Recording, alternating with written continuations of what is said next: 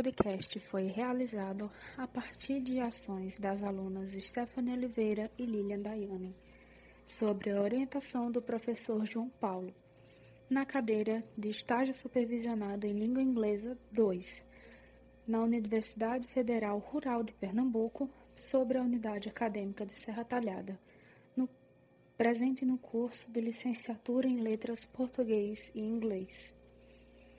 É, eu ingressei na Universidade Federal Rural de Pernambuco, na Unidade Acadêmica de Serra Talhada, em 2017.1.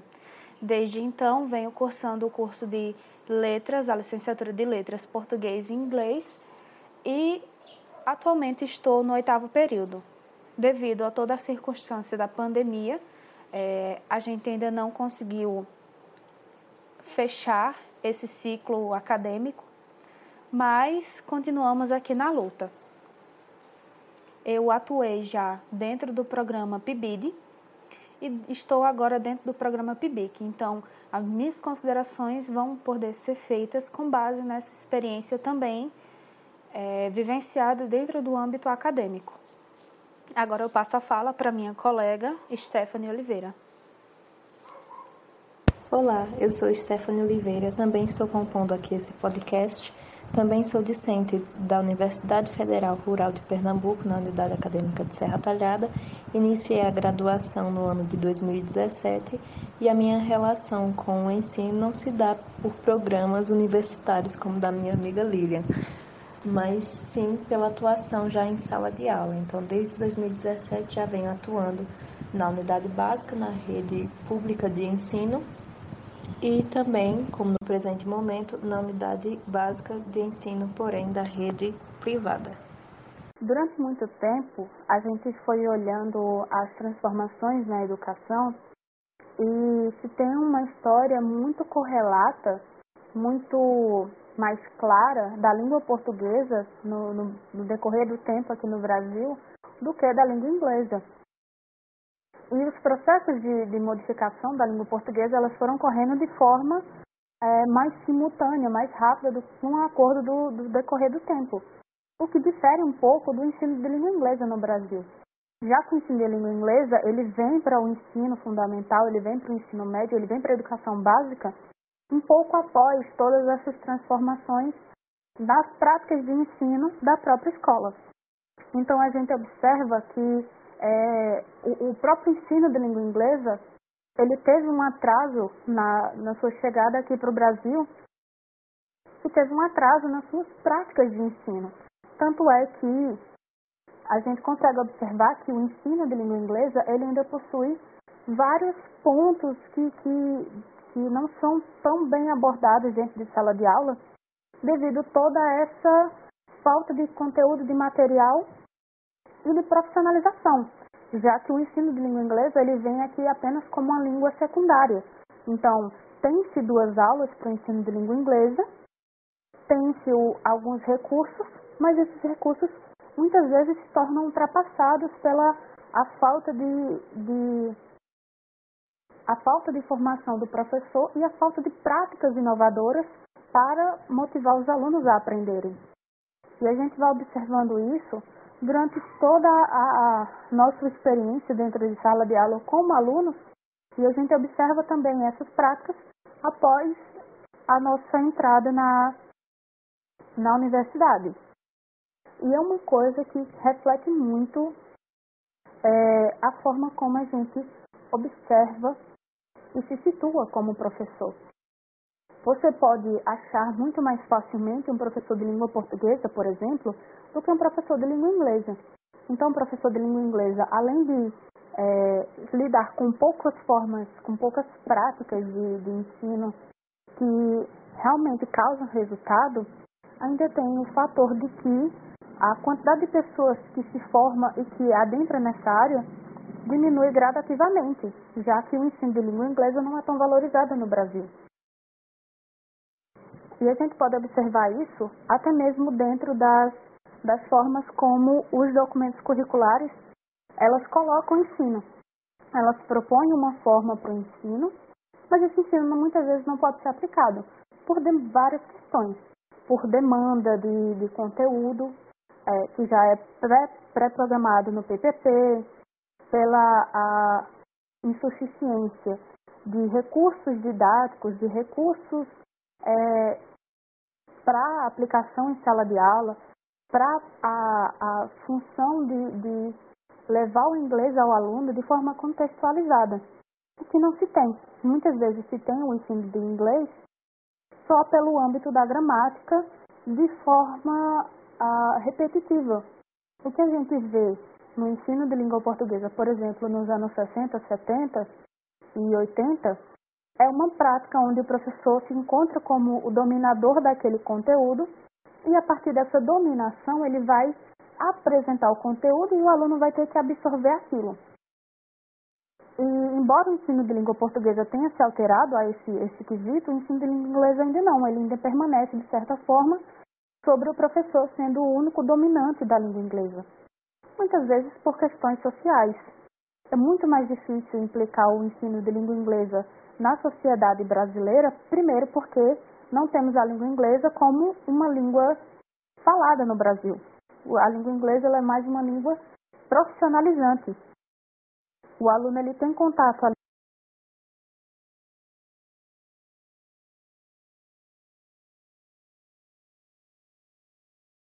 raso, justamente pela falta de materiais e recursos e até mesmo práticas que sejam eficientes, muitas vezes, para uma contenção de alunos.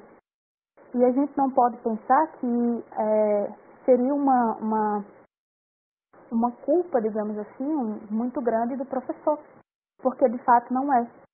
Quando vamos observar o contexto social, o contexto local, regional em que o aluno habita, muitas vezes o aluno não tem acesso nem sequer a tecnologias como um celular.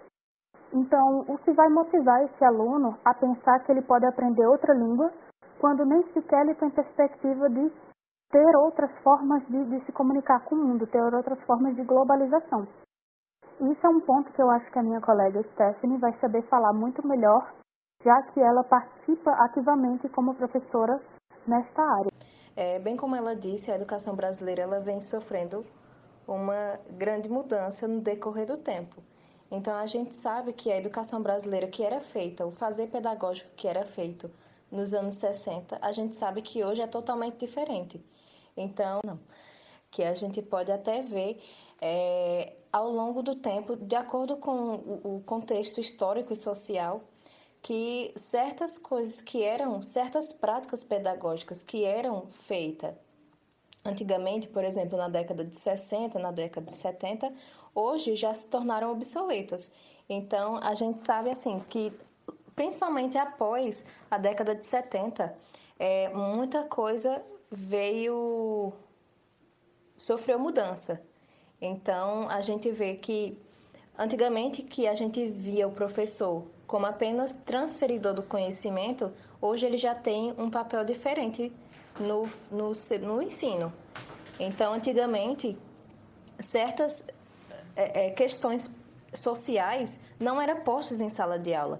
Então, coisas da sociedade eram feitas apenas fora da escola, como se a escola não fosse um tipo de é, é local social, porque na escola o único objetivo era de profissionalizar as pessoas. O que não é muito diferente quando a gente é, dá um olhar na língua inglesa. Porque até hoje, ainda tem, até pouco tempo, na verdade, é, tinha-se o, o, pensamento de que a língua inglesa era não é tão importante assim, é menos importante do que outros, outros componentes curriculares. Então, era visto a língua inglesa apenas como é, é, alguma atividade extracurricular ou então como mero material profissionalizante, que a gente só ia usar isso para ingressar no mercado de trabalho ou ou então se você fosse fazer uma viagem para fora do Brasil. O que a gente o que a gente vem tentando desconstruir esse pensamento. Então, a partir do momento que o aluno ele ingressa no sexto ano, a gente vem tentando dar esse pensamento para ele que língua inglesa não é uma atividade extracurricular e é tão importante quanto outras matérias. E, e aí, é, a gente, ao fazer isso, a gente também está é, abrindo o pensamento crítico desse aluno, não é? Então, que é esse o papel do professor, de acordo com os PCNs e com a BNCC. Que o papel do professor não é mais é, é, é, transferir conhecimento, e sim fazer mediações. Ele vai ser a peça-chave para é, é, abrir o pensamento, o pensamento crítico dos alunos. E aí, pensando nisso também, a gente vê que muitos professores, não é culpa a culpa a gente não pode colocar apenas no professor. Então, se um professor ele não consegue atingir esses objetivos impostos pela, pelos PCNs e pela BNCC, a gente não pode totalmente culpar ele. A gente culpa o quê? A gente pode culpar é, é, é, a própria construção social. A gente pode culpar o Estado também. Por quê? E também o, os materiais em que esse professor ele usa em suas aulas. Porque se a gente for olhar, por exemplo, para as escolas da rede municipal, a gente vai ver um déficit muito grande em relação à infraestrutura da escola, em relação à falta ou nenhum material didático, às vezes falta até livro. Então, a gente fica pensando como é que o aluno ele vai ter boas ferramentas, ele vai ter um pensamento crítico se a condição social dele está é, como posso dizer, está prejudicada.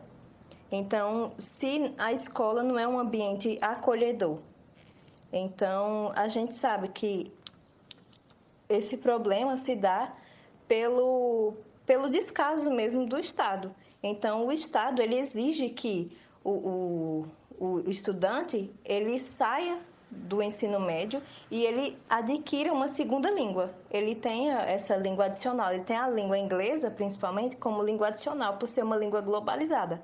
Só que o problema é que, se ele quer tanto que esse aluno ele tenha essa, esse, esse mais, né? Porque vai ser bom para a questão profissionalizante dele, tudo, uma questão global, de globalização e por que não dar boas ferramentas para que ele possa atingir esse conhecimento? Então, o problema está na, no componente de língua inglesa ser aplicado apenas duas vezes por semana e também está no, na própria formação do professor. Então, isso acaba sendo um círculo vicioso. Então, se o, o, o professor ele tem uma má formação, é, na sua educação básica, porque a gente sabe que é, em sala de aula, na educação básica, não é, não é para ensinar o aluno a, é, é, é, a falar inglês. Nenhum aluno sai da educação básica falando inglês. Ele sai com o básico, o que ele precisa saber, só sobre gramática, digamos assim. Porque muitas vezes, na maioria delas, nem interpretação de texto em português mesmo ele consegue fazer. Então há esse esse esse problema. Por que do Estado exigir que o estudante ele saia da educação básica falando inglês se o Estado não dá boas ferramentas para que ele possa realmente é, falar a língua inglesa? E aí a gente pensa também no objetivo, o porquê de ensinar é, é, é inglês nas escolas. Por quê? Como eu havia dito, era visto língua inglesa apenas como algo profissionalizante. A língua inglesa era vista apenas como um material profissionalizante. Não tinha um objetivo aparente do porquê aprender aquilo. Ou você aprendia inglês para ingressar no mercado de trabalho para ter um bom emprego, ou então você aprendia inglês para viajar para fora do, do país. Só que, quando você olha para aquele aluno eu vou citar a rede municipal porque eu, eu pude observar de perto essa realidade. Quando você vê o aluno de uma camada social marginalizada da rede municipal, que nunca viu inglês na vida e que ele tem esse primeiro contato, ele vai pensar: para que, que eu estou estudando isso? Como eu já ouvi. Para que, que eu vou estudar isso se eu nunca vou sair daqui? Só que a gente, a, a gente tem o objetivo de ensinar inglês não é apenas para sair para fora, não é apenas para ingressar no mercado de trabalho, mas porque é, o inglês se torna algo globalizado. Ao, se você, tudo que você olha tem língua inglesa. Então, é esse o objetivo, não é um objetivo apenas profissionalizante, mas também pode ser também um objetivo de lazer. Então, que a gente pode, a gente pode conectar esse, esse pensamento com a narrativa 14. Por quê? Porque a gente via lá a história de tinha alunos que ele tinha, que nem um aluno, ele tinha é, é, a vontade e a curiosidade de aprender a língua inglesa. Só que o professor, pela formação do professor e também pela demanda de conteúdos, ele não tinha como trabalhar de maneira específica cada necessidade dos alunos. Então, aprender língua inglesa se tornou algo elitizado. Então, só quem tem realmente acesso de aprender de maneira mais efetiva é as pessoas de uma camada social mais alta. Então, a educação básica do ensino público deixa muito a desejar nesse quesito. Mas é, é, o problema não é nem tanto a educação básica em si, mas sim é, as condições sociais em que esses alunos estão inseridos. Mas aí a gente pensa, como a gente pode ensinar inglês para esses alunos que estão, que, é, é, estão inseridos numa camada marginalizada, sendo que ele tenha realmente interesse em aprender e se, mantenha sempre motivado. Aí a gente vai pensar no multiletramento, porque ele e também nos PCNs, em que diz que é, o ensinar tem que ser de forma contextualizado, tudo contextualizado com o social, contextualizado com é, é, o, o, o, o momento em que com o momento em que aquele aluno, onde aquele aluno está inserido. Então, não basta só chegar lá e é, é, apresentar os conteúdos, ensinar gramática. Você tem que conhecer a realidade em que aquele aluno ele está inserido para que você possa efetivamente é, é dar a sua aula e que ele se mantenha é, é, sempre conectado a isso. Junto também à fala de, de Stephanie, a gente pode levar em consideração como, por exemplo, muitas vezes que o aluno não tinha esse acesso, né, como eu já disse anteriormente, muitas vezes que o aluno não tinha acesso a esses meios sociais, o, o próprio ensino dentro do multiletramento, ele vai propondo que você observe como essas práticas da mídia, não só a mídia como as mídias tradicionais, como a televisão e o rádio, mas também várias mídias aonde o professor ele pode se utilizar para trabalhar conceitos diferentes. Não só trabalhar frases pré-prontas que nunca vão ser utilizadas, digamos, em uma conversação ou numa compreensão textual, né? Como muitas vezes o ensino de língua inglesa se propõe.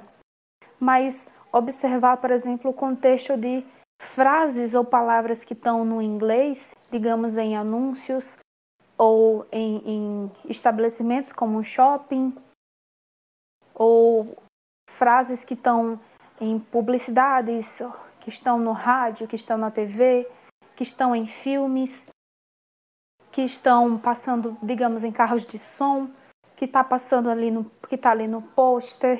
O próprio termo pôster já já remete a isso, né?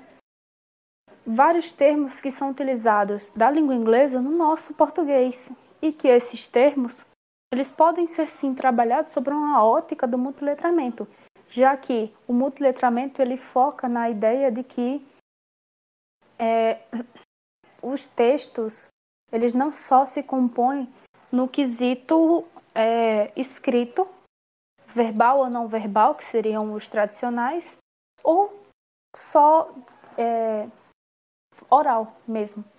Ele está em tudo que é canto ele está em todas as passagens, basta saber como aplicá-lo ao ensino. Então, no momento em que você começa a trabalhar com os alunos, você pode entrar com uma música, mas contextualizando, obviamente, você pode entrar com vídeo, contextualizando, você pode entrar com um anúncio, contextualizando, você pode entrar com uma propaganda com termos que são utilizados do inglês para algumas alguns cenários do brasileiro, algumas comidas, algumas é, é, n coisas que são utilizadas no Brasil e que levam um nome in, in, na língua inglesa e que a gente é habituado a falar na língua inglesa e muitas vezes o aluno não observa isso, né? Então é muito bom a gente focar nesse quesito do multiletramento, justamente porque é, devido à globalização da língua inglesa, o quesito do multiletramento ele fortalece que é, a prática do ensino ela pode ser voltada para vários contextos sociais em que anteriormente o aluno não podia, não imaginava que não conseguiria adentrar.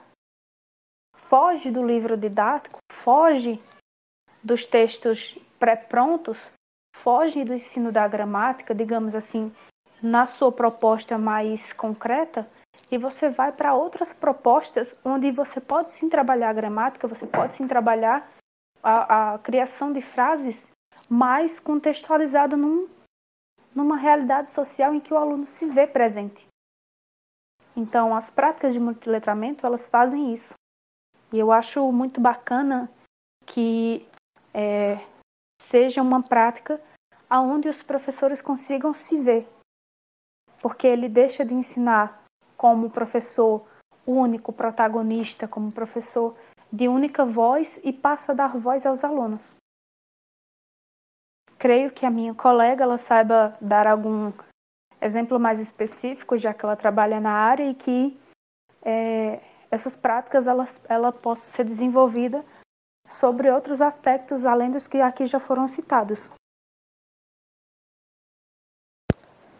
É, realmente é uma dificuldade muito grande que, em que a gente se encontra, né?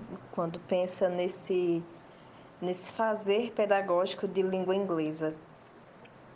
E principalmente agora, né? Nesse, nesse contexto em que a gente está vivendo, contexto de pandemia e tudo, o professor, não só, tanto o aluno está tendo dificuldade, quanto o professor está tendo também.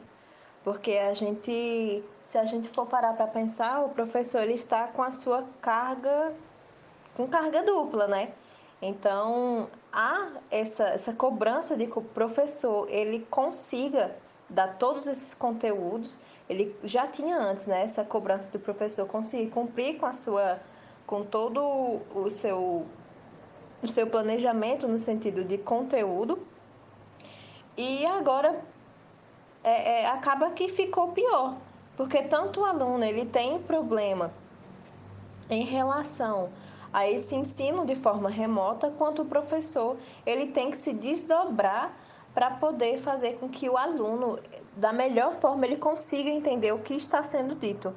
Sem contar também no, na dificuldade que tem de nem todos os alunos terem acesso a essas aulas. Então, aí a gente pode ter um olhar mais crítico em relação a essa, a esse, esse, essa, essa questão social, né? De que nem todo aluno ele vai ter essa, vai ter essa, essa, essa condição de assistir essas aulas remotas. E aí a gente pensa, é, mas esses alunos que eles têm acesso a, essa, a essas, essas esses materiais digitais, eles estão é, é, consumindo muita coisa. Principalmente agora, depois dessa pandemia, estão é, é cada vez mais consumindo mais, é, é, como posso dizer, materiais, esses materiais digitais mesmo, nessa hipermídia, como a gente diz, né? Então, como é que o professor ele vai conseguir se manter conectado ao aluno que está em constante consumo dessas hipermídias com a sala de aula. Então, antes da pandemia, que a gente via tipo uma, uma guerra da, do, dos materiais digitais contra as aulas, né? Porque a gente estava toda hora dizendo: ah, guarda o celular, não pode usar celular na hora da aula. Hoje a gente quer realmente que o aluno ele use o celular e que faça consumo desse, dessa hipermídia, né? Dessas, dessas, desses, desses elementos digitais. Então aí a gente, a gente vai pensar nesse novo fazer pedagógico. Então a gente pode, é, é, entrando aqui um pouquinho na questão do multiletramento, conhecer essa realidade social em que o aluno está inserido e ver o que realmente ele está consumindo para que possa contextualizar é, é, é esse consumo dele com a sala de aula.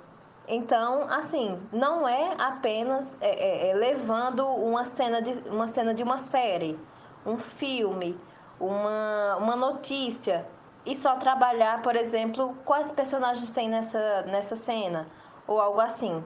Mas sim tratar de uma forma contextualizada com o social. Por exemplo, se tem uma cena em uma série ou algo assim que trata a questão do racismo, não só trabalhar essa não só trabalhar a estética, o design dessa, dessa cena, como é, a gente vê realmente essa uma citação parecida no texto da professora Larissa, mas a gente vê a questão social em que está inserido aquilo, não é? Então não é apenas é, é dar um olhar sobre a questão estética, e sim pensar, continuar pensando nessa nesse social, continuar pensando em como, em como tratar, em como fazer com que o aluno ele tenha um olhar crítico em relação a certas coisas que está presente na nossa sociedade.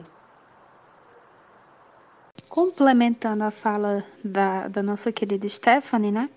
Eu trago aqui a fala da professora Roxane Roxo, que ela fala sobre os novos, letra, novos letramentos e os multiletramentos. Então, é uma fala de 2016 e ela fala mais ou menos assim.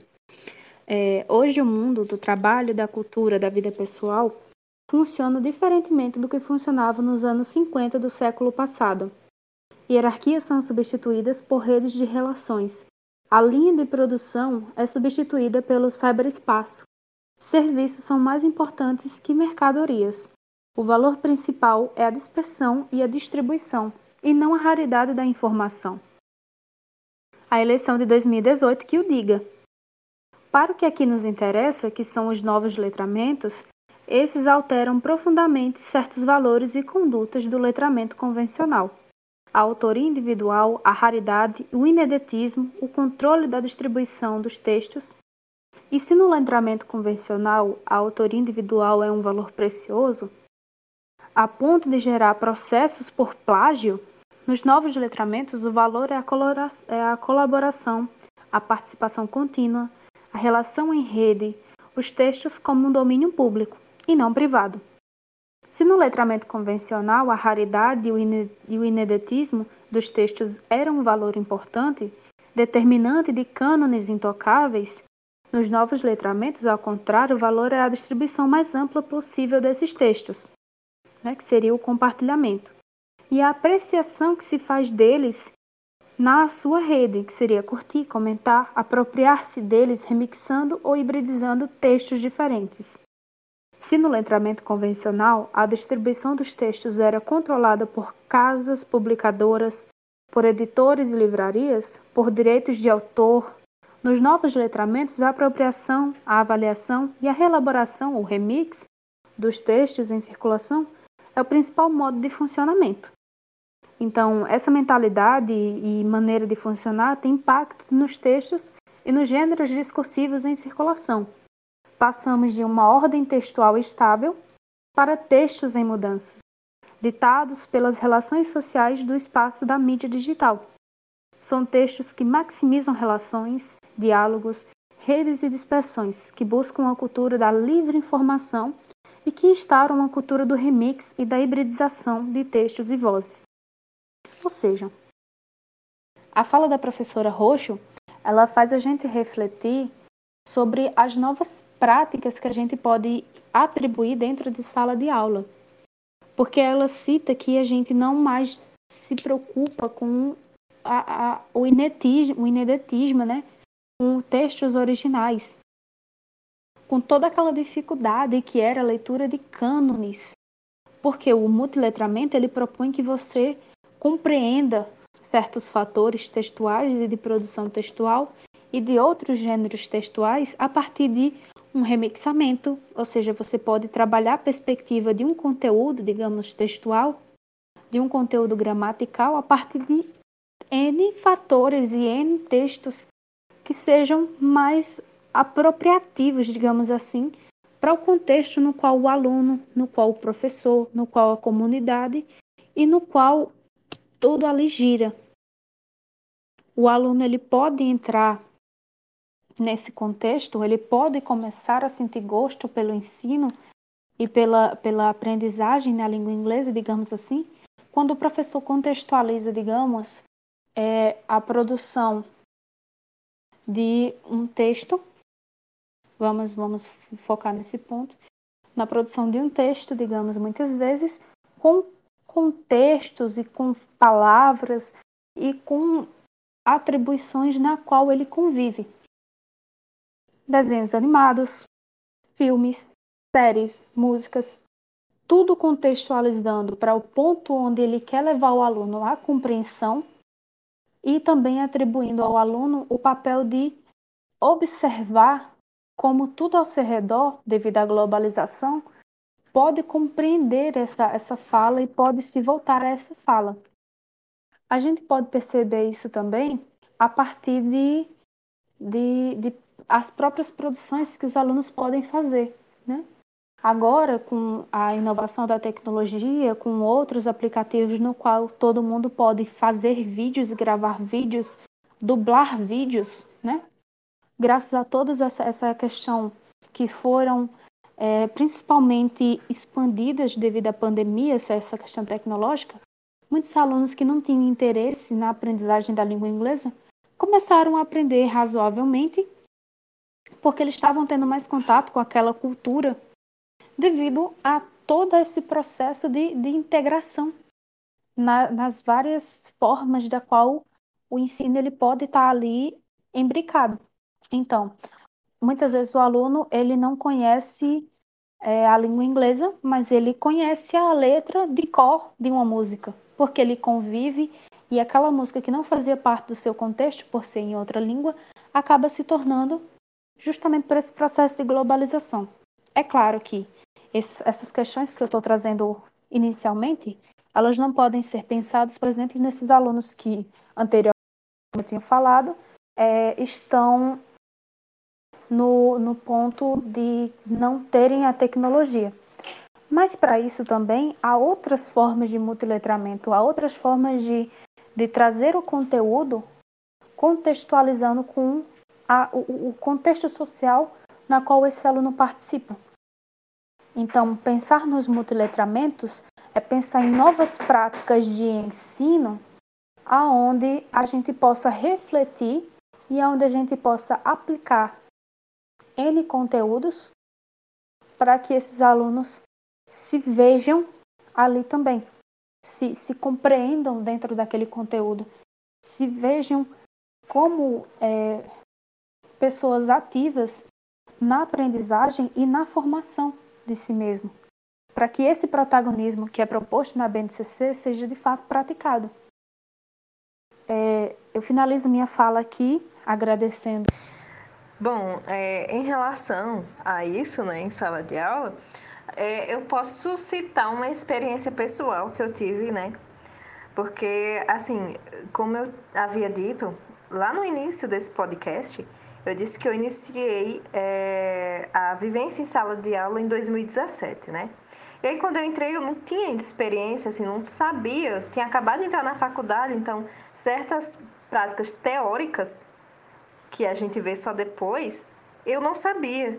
Então, e também porque então eu me via com muita dificuldade muitas vezes de apresentar certos conteúdos para os meus alunos, porque apesar de que eu conhecia todos aqueles alunos, porque eles eram da, da comunidade que eu, que eu morava, era do mesmo, do mesmo distrito que eu morava, mas que eu sabia o contexto social deles, eu não sabia como colocar isso em prática, eu não sabia como associar esse conteúdo à realidade deles. Eu não sabia como, como fazer isso, na verdade. E aí, Teve um momento que teve um aluno que disse: Ah, Stephanie, eu não sei por que, você está ensinando isso para a gente, porque a gente nunca vai sair daqui. e a gente não sabe para que, que você está ensinando isso. Então eu não sabia como explicar para esse aluno o porquê dele continuar querendo aprender não só a língua inglesa, mas continuar focado nos estudos dele. E aí, essa minha dificuldade, e aí eu hoje, não dizendo que eu, eu aprendi muita coisa, eu sei que a, a, vivência acadêmica me, me deu muita experiência nesse sentido de como fazer as coisas. Eu tenho, eu posso dizer que eu tenho um bom embasamento teórico de como fazer certas coisas, mas na época eu não tinha. Então eu sei que muitas coisas eu trabalhei de forma errada, mas também não só eu trabalhei de forma errada, mas também a, a gente, eu tinha uma, uma pressão é, é, da escola para dar todos aqueles conteúdos em certo tempo. Não que hoje seja diferente, ainda hoje é a mesma coisa. Eu mudei de escola, não estou trabalhando mais nessa escola, mas ainda tem isso. Só que a gente vê o material que é dessa escola que eu estou trabalhando agora, que é um da rede de ensino privada, dessa que era da rede de ensino particular. Lógico que os alunos dessa rede privada têm uma, uma eles vivem num contexto social totalmente diferente, né? Mas hoje eu consigo aproximar os conteúdos é, é, é, é que a gente trabalha, que a gente tem que trabalhar na realidade deles, certo? Então, o, o próprio livro didático, ele dá muita ferramenta para a gente poder trabalhar isso. Então, por exemplo, no nono ano a gente estava trabalhando conselhos, né? A gente está trabalhando verbos modais, should e must. E aí ele é contextualizado no, é, é, na importância de dizer não. Então, é um, um, um conteúdo social necessário, né? A gente, a gente precisa ensinar para o aluno quais são os momentos que ele deve dizer não, contextualizado com conselhos. Então aí a gente, a gente produz frases, eu mostro é, é imagens para ele e digo, ah, qual o conselho que você daria para essa pessoa? Então, hoje eu posso trabalhar de forma diferente por causa dessa minha vivência pedagógica, né? Por causa dessa da, minha experiência pedagógica, mas muito mais por causa da minha vivência é, é, no, na universidade, entendeu? Então, essa importância, então a gente vê a importância de associar os conteúdos, a gente vê essa importância de associar os conteúdos com a vivência social, aproximando esses conteúdos com, com a realidade em que os alunos estão inseridos. Então, é isso, a gente vê essa, essa importância, então a gente tem que, como a gente aprende na teoria, a gente tem que sempre tentar colocar em prática, é, é, é, adaptando certos conteúdos para a realidade daquele, daqueles alunos, né? do, do, do ambiente social em que eles estão inseridos. É, eu agradeço ao professor João Paulo por propor essa temática, por disponibilizar esses textos e, de, indiretamente, nos levar ao multiletramento contextualizando esse, esse podcast junto com esses textos, junto com essa percepção, junto com essas, essas teorias e junto com essa fala que a gente vai criando e foi, foi realizando aqui nesse podcast. Agradeço também a minha colega Stephanie, que esteve aqui o momento todo é, em colaboração, em, em, em grande ajuda e grande participação para que possa eu e possamos nós, ouvintes e, e demais docentes que possam ter acesso a esse podcast, a ter uma compreensão do ensino de língua inglesa dentro de suas práticas e dentro da sua própria colocação. Né? A fala dela se faz muito forte em relação às práticas. E agradeço a todos também que têm a disponibilidade de ouvir e que possam é, pegar essa nossa fala, refletir sobre a nossa fala e viabilizar algumas práticas de ensino, pensando no multiletramento, no ensino de língua inglesa e de outras matérias, de outras disciplinas, para que o ensino ele se torne cada vez mais é, cada vez mais capacitador. Porque, como diria Paulo Freire, a educação ela não muda o mundo, mas a educação ela muda as pessoas. E as pessoas sim, essas têm a capacidade de mudar o mundo. Então, com esses agradecimentos de Lilia, eu também finalizo a minha fala, agradecendo ao professor pela oportunidade desse trabalho que foi tão enriquecedor no quesito de conhecimento, tanto para mim, que eu tenho certeza que foi também para minha colega Lilian, e agradecer a ela também por toda a colaboração, pelo complemento da fala em que a gente teve, em como as nossas falas entraram tanto em comunhão, não é? E, enfim, é isso. O negócio é focar no multiletramento, né?